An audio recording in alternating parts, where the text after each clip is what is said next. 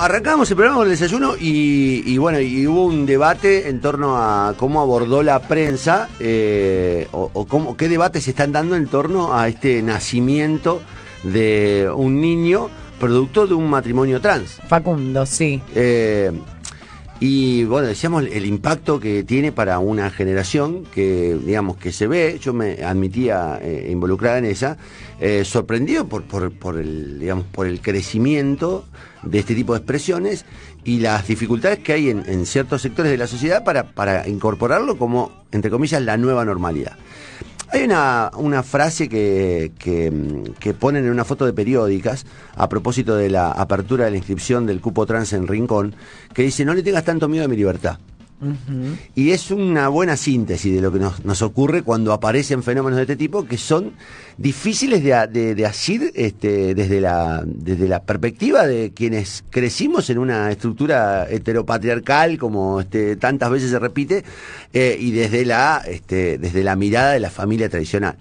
Está en línea un tipo al que admiramos mucho, al que queremos mucho, eh, fue secretario de género, ahora está haciendo un gran laburo nacional. Eh, está en línea el amigo Esteban Paulón. ¿Cómo andas, Esteban? Buen día. ¿Qué haces, Connie? ¿Cómo va? ¿Cómo andás? Hola, Esteban. Bien, todo bien. Hola, Beba. ¿Cómo andan? Bien, todo bien. Bueno, Esteban es hoy, además, director ejecutivo del Instituto de Políticas Públicas LGTBI. Che, estábamos hablando, Esteban, porque la verdad, todo nació de lo siguiente. Beba propuso hablar de la noticia del día, que era el nacimiento de este chico. Eh, pero además yo le, cont le, contaba que venía escuchando un programa de radio de Buenos Aires, el de Ernesto uh -huh. Y que me sorprendió. Lo escuché, lo escuché. Viste que, que, que hubo, que gente piola, o sea, esta gente piola. El problema es que en un momento Jairo Straquia se planteó dudas sobre esto, y después salió eh, el flaco Gravia a decir que él acompañaría a un hijo en estas circunstancias, pero después terminó diciendo que él lo que pone en duda, por ejemplo, es la adopción de los chicos en una pareja este, homosexual. Entonces digo, ¿de verdad estamos todavía hay una generación o varias generaciones que estamos todavía muy, este, tenemos dificultades para abordar todos estos temas, ¿no? Bueno, a ver, hay una diferencia muy importante entre una expresión pública de apoyo a un derecho o a una reivindicación, sentirse parte de un colectivo social progresista, entre comillas, que apoya la ampliación de las libertades y después el, el ejercicio concreto de esos derechos, ¿no? Cuando cuando fue la aprobación de la ley de matrimonio igualitario, muchísima gente celebró eh, esa ley eh, casi por sentir que representaba un espíritu de época, de un momento donde se ampliaban derechos. Lo mismo pasó con la ley de identidad de género y la reacción era bien distinta si era tu hijo o tu hija uh -huh. quien te expresaba que se iba a casar con una persona del mismo sexo o que eh, te, se identificaba con un género diferente al que se le asignó al nacer. Entonces, hay un ejercicio eh, de lo legal y de lo normativo que, que se, se, resuelve seguramente en, en, mucho menos tiempo y con mayor rapidez que, que, el cambio social que requiere,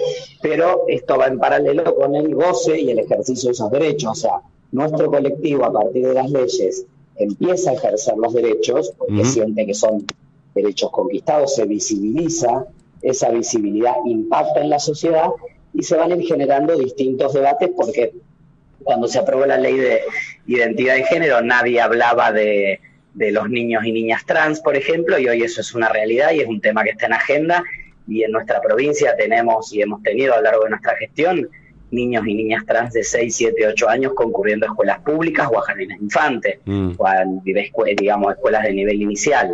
Y aparece de golpe la historia de Franco y Hanna, que tienen este, este hije, que, que, bueno, que son una pareja de personas trans, entonces empiezan a aparecer todas estas dudas y de alguna manera es un ejercicio sano para que podamos ir dando el debate y transformar las prácticas culturales, porque si no yo me quedo en el momento en que, en la foto en 2010 o 2012, donde como había un momento histórico y un espíritu de época que marcaba que era bueno ampliar derechos, yo estuve del lado correcto de la historia. Claro. Pero estar del lado correcto de la historia es después, en tu vida cotidiana, ser coherente con eso, ejercerlo y, por ejemplo, decirle, si mi hijo, mi hija, mi hija me expresa esto, lo voy a acompañar, le voy a acompañar. No es que voy a decir, no, estaba bien para los demás este derecho, ¿no? Este derecho está bien para los demás y para los míos y para que podamos vivir en una sociedad que se va integrando y se va expresando más diversamente y esa visibilidad y esa expresión diversa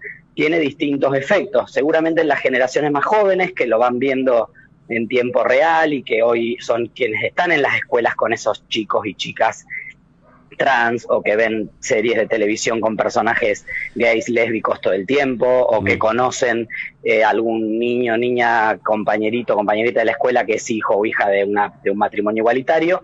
Eh, no, no hay mucho que explicar, o sea, es parte de la cotidianidad. y tal vez la generación de gente más grande ahí viene remando un poco porque, bueno, eh, es como que pareciera que tanta visibilidad, está todo bien con los derechos, pero no me los ejerzas en mi cara. Y no, se trata de que los derechos se ejercen en una comunidad. Entonces, bueno, ese debate es el que se da, esto, estas historias como la que se conoció hoy tienen un impacto muy importante porque son este, novedosas, si se quiere, entre comillas, porque son temas que, de los cuales hasta ahora no se había hablado y evidentemente generan este debate que te reitero, me parece muy sano cuando es desde la buena voluntad y desde el, desde el intento de comprender eh, que, bueno, que la sociedad no es que cambió, sino que hoy se ve más claramente cuán diversa es y cómo estos cambios impactan en la vida cotidiana.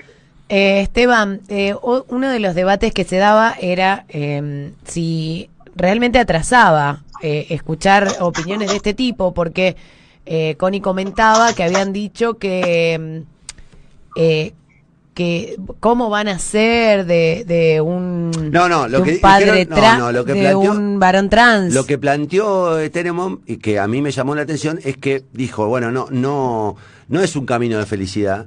Eh, digamos, es un camino complejo y el, nacer de un hijo trans no es normal. Dio entender como que en realidad no era una situación socialmente cómoda y este, garante de la felicidad. Bueno, y lo que yo planteo es que esos debates atrasan y que eh, siempre y cuando el debate se dé dentro de, del respeto, eh, está bien, pero escuchar estas palabras en medios donde son eh, realmente masivos, donde lo está escuchando una persona de Santa Fe, pero el medio se emite desde Buenos Aires, eh, me parece que, que, es muy grave eh, hablar en esos términos y que esos discursos atrasan porque puede estar escuchándolo cualquier persona que se encuentre eh, en esa posición y que, bueno, sienta obviamente el rechazo y la discriminación a través de los medios de comunicación. Sí, a ver, en principio prefiero que se dé el debate y no que vaya por debajo y después eso explota en una situación donde se puede traducir en una en un ejercicio violento de la restricción de un derecho. Me parece que es importante en esos debates y a veces se cae en cuenta, no en el caso de ustedes que me llamaron a mí o podrían haber llamado a cualquier otra persona, a veces queda medio como una charla de café, que un poco me parece la, la preocupación hay que expresar vos, Beba, de que esto finalmente termina circunscribiéndose a un debate sobre cuál es el, mi parecer personal, cómo me interpela a mí, y no sumo una voz interesada dentro del colectivo que pueda aportar realmente este, una visión que, que permita, este, eh, digamos, hacer ese, ese ejercicio de reflexionar. Si no, yo me quedo con que, bueno, como a mí, o sea, yo escuché en la primera parte, después eh, ya no seguí con la radio, quizá se profundizó, pero en esa primera parte el propio Tenenbaum su planteo era que a él le hacía ruido, o sea, y la verdad es que nadie le necesita la autorización de Ernesto Tenenbaum ni de nadie para desarrollar su propio proyecto. Esa necesidad de, los heterosexuales de opinar todo el tiempo, ¿no? exactamente, si a él le hace ruido, lo que, digamos, lo que sería muy interesante, muy sano, es esta práctica que están generando ustedes.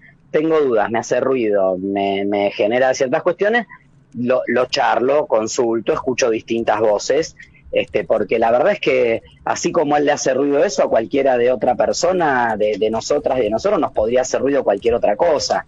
Entonces la verdad es que me parece que es importante aprovechar cada uno de estos eh, de estas instancias. De hecho, a ver, una vida de felicidad, de inclusión, y bueno, hay, hay miles de variables por las cuales nadie tiene garantizada una vida de felicidad en el momento que nació. Nadie podría decir que le va a poder garantizar una vida de felicidad a su hijo o a su hija, es lógico que ante esta, ante, estas, este, ante esta visibilidad nos ha pasado a todos. La primera reacción o una de las primeras reacciones de nuestras propias familias es miedo al qué va a pasar, miedo a que se va a quedar solo, no va a poder desarrollar su proyecto de vida, no va a encontrar quien lo ame, no va a poder compartir como cualquier otro de mis hijos, en el caso de que yo tengo tres hermanos y, digamos, me imagino todas esas cuestiones que miedo a sufrir una agresión en la calle, o sea, todos esos miedos que son, en realidad no son de, la persona que está transitando, o sea, eh, no de, sino eh, terminamos siendo solidarios con el efecto que te genera a vos que no tenés nada que ver y no te pasa por el cuerpo.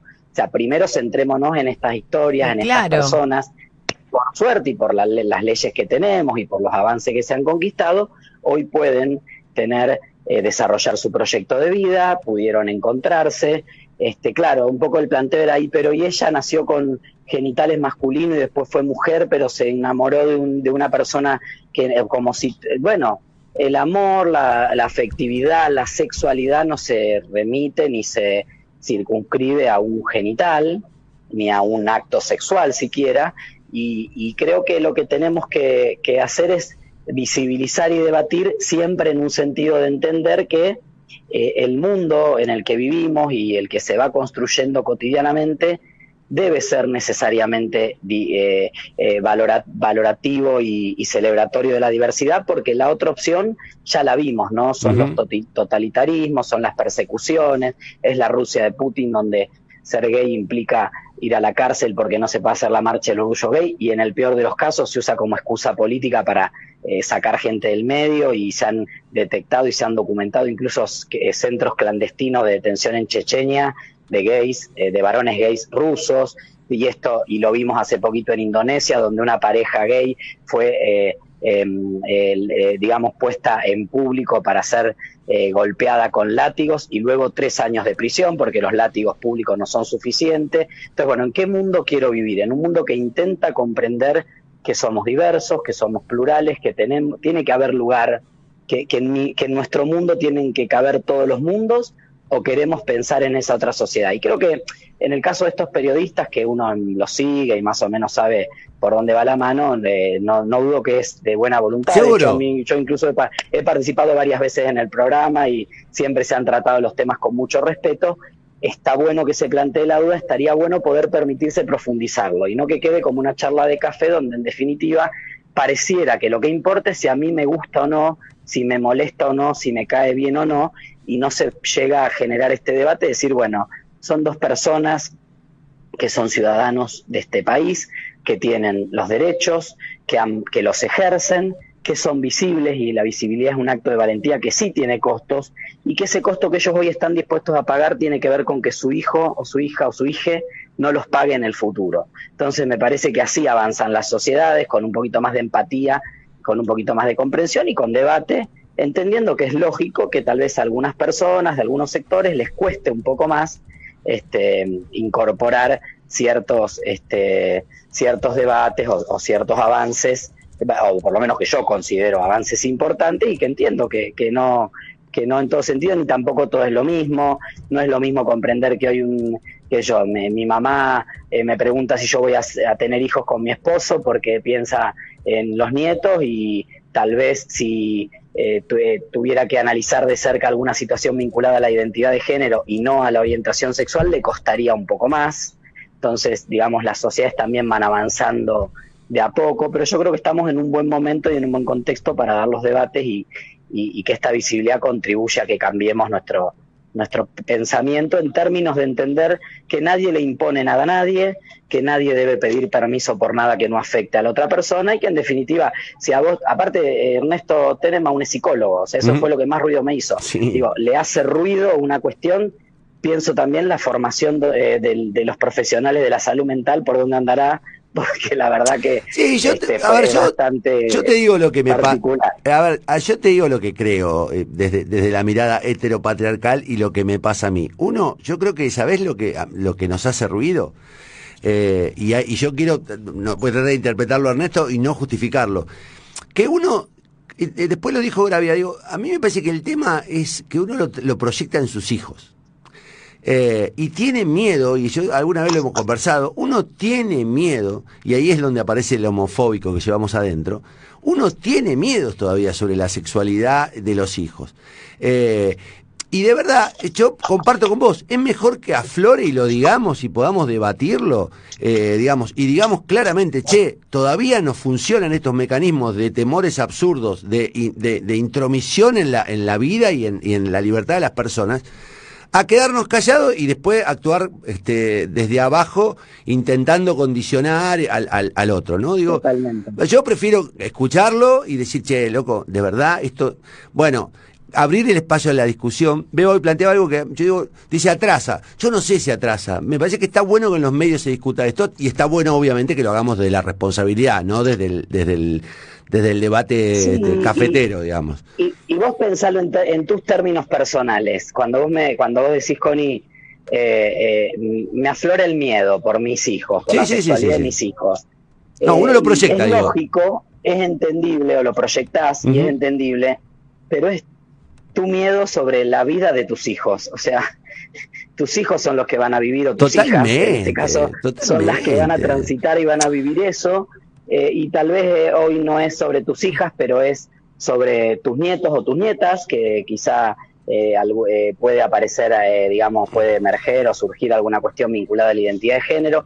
Entonces, poder pensarlo para reflexionar y ser visibles para que a pesar de estos debates, a pesar, porque pobre, la verdad que Franco y Hanna no, sin comerla ni beberla, terminan siendo parte de, unos debates que ni siquiera los involucran en primera persona para poder dar la opinión. Entonces digo, bueno, que esa visibilidad que habitualmente ponemos cuando ponemos el cuerpo, porque lo personal es político, porque así se construyen los cambios, sirva para que eh, tus nietos o tus nietas, si es que los tenés o las tenés, Connie, eh, no tengan un drama en relación a este tema, ni, tengas miedo de que alguno o alguna de ellas pueda ser gay, lesbiana o trans, y puedan ser felices, que en definitiva es lo que uno quiere con las personas que, que son parte de su vida y que, y que ama. Bueno, a mí me parece que esta, yo le decía a Beba que hay una cuestión generacional, más allá de, la, de, la, de, la, de, los, de las cuestiones enraizadas culturalmente, que es como... Eh, cómo vimos transitar el mundo. Yo, cuando vi la foto hoy y, este, y leí la historia, yo quedé flasheado, porque digo, nos estamos, mirá lo que estamos viendo, mirá lo que estamos asistiendo, eh, y mirá, el, digamos, lo que hemos avanzado. Eh, cuando hace, no 20, 30 años, no te lo voy a contar a vos, este, Esteban, hace 30 años este, seguíamos, seguíamos escondiendo a las personas, a las personas gays y lesbianas, digamos. Las familias no hablaban de la, digo, a mí me parece muy alucinante el proceso, digo, es, yo tengo como una especie de, de, de, de impacto, porque digo, mirá, mirá hacia dónde vamos avanzando, y cuando pienso eso digo, mis hijas, mis nietos, mis, los que sean, van a vivir en otro mundo además. Yo creo que si, si avanzamos, van a vivir en otro mundo, ni siquiera se van a plantear estas discusiones, porque digo, el problema es que nosotros somos los que estamos todavía sosteniendo discusiones que otras generaciones, como la de Beba o las que vienen más adelante, ya no se dan ya no se dan directamente. Mis hijas no se dan la discusión sobre la sobre la sexualidad de las personas. No, no, no, no califican entre homosexuales, heterosexuales. Para mis hijas las personas son sexuales, punto.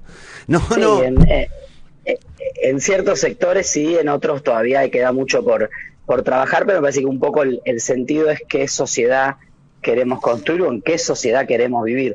También a veces hay, hay una falsa percepción, porque la verdad es que eh, si yo, yo creo que si le preguntáramos honestamente y con la mano en el corazón a muchas de las personas que tienen discursos odiantes, que discriminan, etcétera, si les gusta vivir en una sociedad que destila odio, creo que en, el fondo nos dirían que no. O sea, nadie quiere, porque una sociedad que destila odio es una sociedad amargada, una sociedad este, triste, una sociedad que carga. Bueno, lo, lo vemos nosotros con esto de la grieta todo el tiempo que no te, que eh, quienes no entramos en ese juego tenemos siempre la sensación de que este país está para, para todo y que esto es un lastre que nos arrastra, pero porque nos tiene enojados. Entonces, eh, este es un motivo más de enojo. Hay países que están con los gitanos, con los judíos, con, con el colectivo LGBT, con los migrantes. Mirá cualquier noticia de Europa, sociedades avanzadas que tienen niveles intelectuales que han dado la mayor parte de los premios Nobel del mundo, etcétera, y enfrascados en un odio,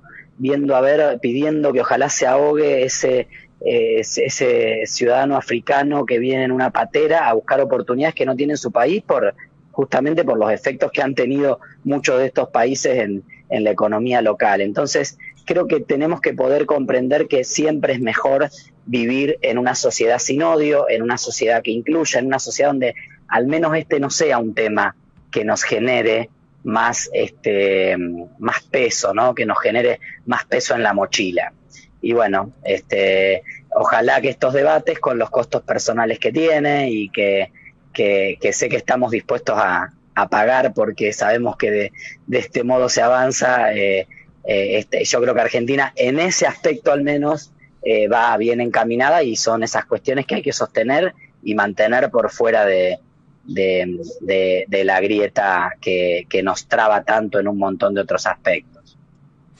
Loco, te mando un abrazo grande. Este, la verdad que siempre es un placer escucharte y, este, intercambiar un rato de, opiniones. Ya, vamos, hacete un hueco para hacer una columna semanal acá. mira, tengo, tengo una idea en la cabeza que hace rato que la tengo, así que capaz que después te la. Dale, llama, porque de verdad una columna semanal, pero mucho más no me da, ¿viste? Ya sé, ya sé, pero me encantaría. Me parece que... pero mm, yo inicié en la radio, Connie, algún día te contaré. Pero mis primeras armas fueron la radio, así que me va a encantar volver. aunque, la de ustedes es audiovisual, es, de otra claro, cosa. Sí, bueno, pero no te das bien en cámara, ¿lo sabes? Das bien en cámara. Das, bien en cámara, Esteban. Te mando un abrazo.